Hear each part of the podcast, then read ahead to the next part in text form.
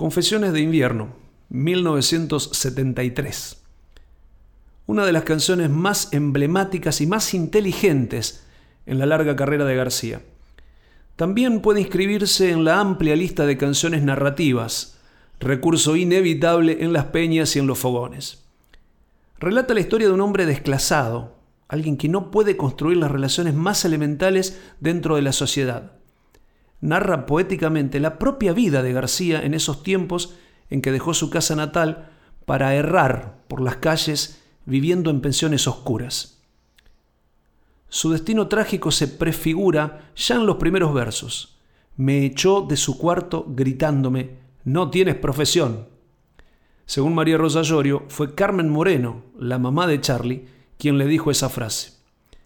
Luego de eso, su lugar es la calle, en donde deambula sin destino y sin ocupación, padeciendo el hambre y el rigor del invierno, con el pesar adicional de la discriminación que la sociedad ejecuta automáticamente con aquellas personas que por una u otra causa no admiten las reglas monolíticas ya establecidas. La radio nos confunde a todos. Sin dinero la pasaré mal. Los desclasados tienen la sensación de que la sociedad se sirve de ellos, los utiliza, los necesita, pero no les reserva nada que les pertenezca, ni siquiera sus propios jirones. Si se comen mi carne los lobos, no podré robarles la mitad. El tránsito por la vida, para ellos, parece la concreción de un karma de purificación, una etapa en la que se depura el alma luego de los vicios anteriores, pero todo placer y toda gloria no serán en esta vida, ya que casi nada puede hacerse en el mundo actual, al menos con las reglas de juego vigentes. ¿Quién me dará un crédito, mi señor? Solo sé sonreír.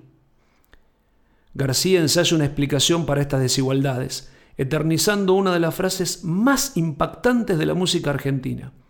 Dios es empleado en un mostrador, da para recibir. Todo el sistema universal está cuestionado, denunciando a un Dios que crea para su propio provecho.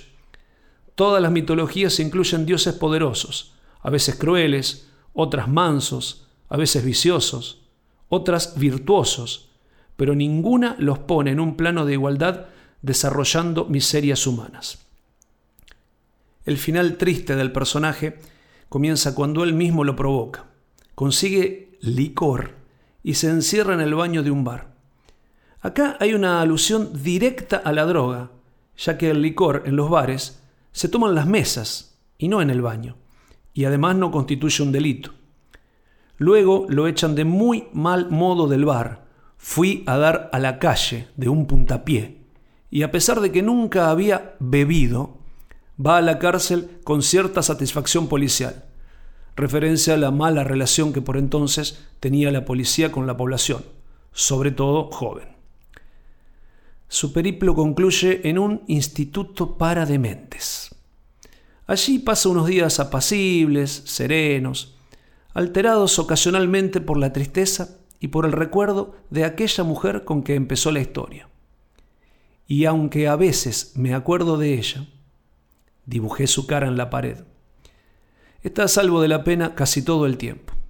Solamente muere los domingos, para sentirse mejor los lunes.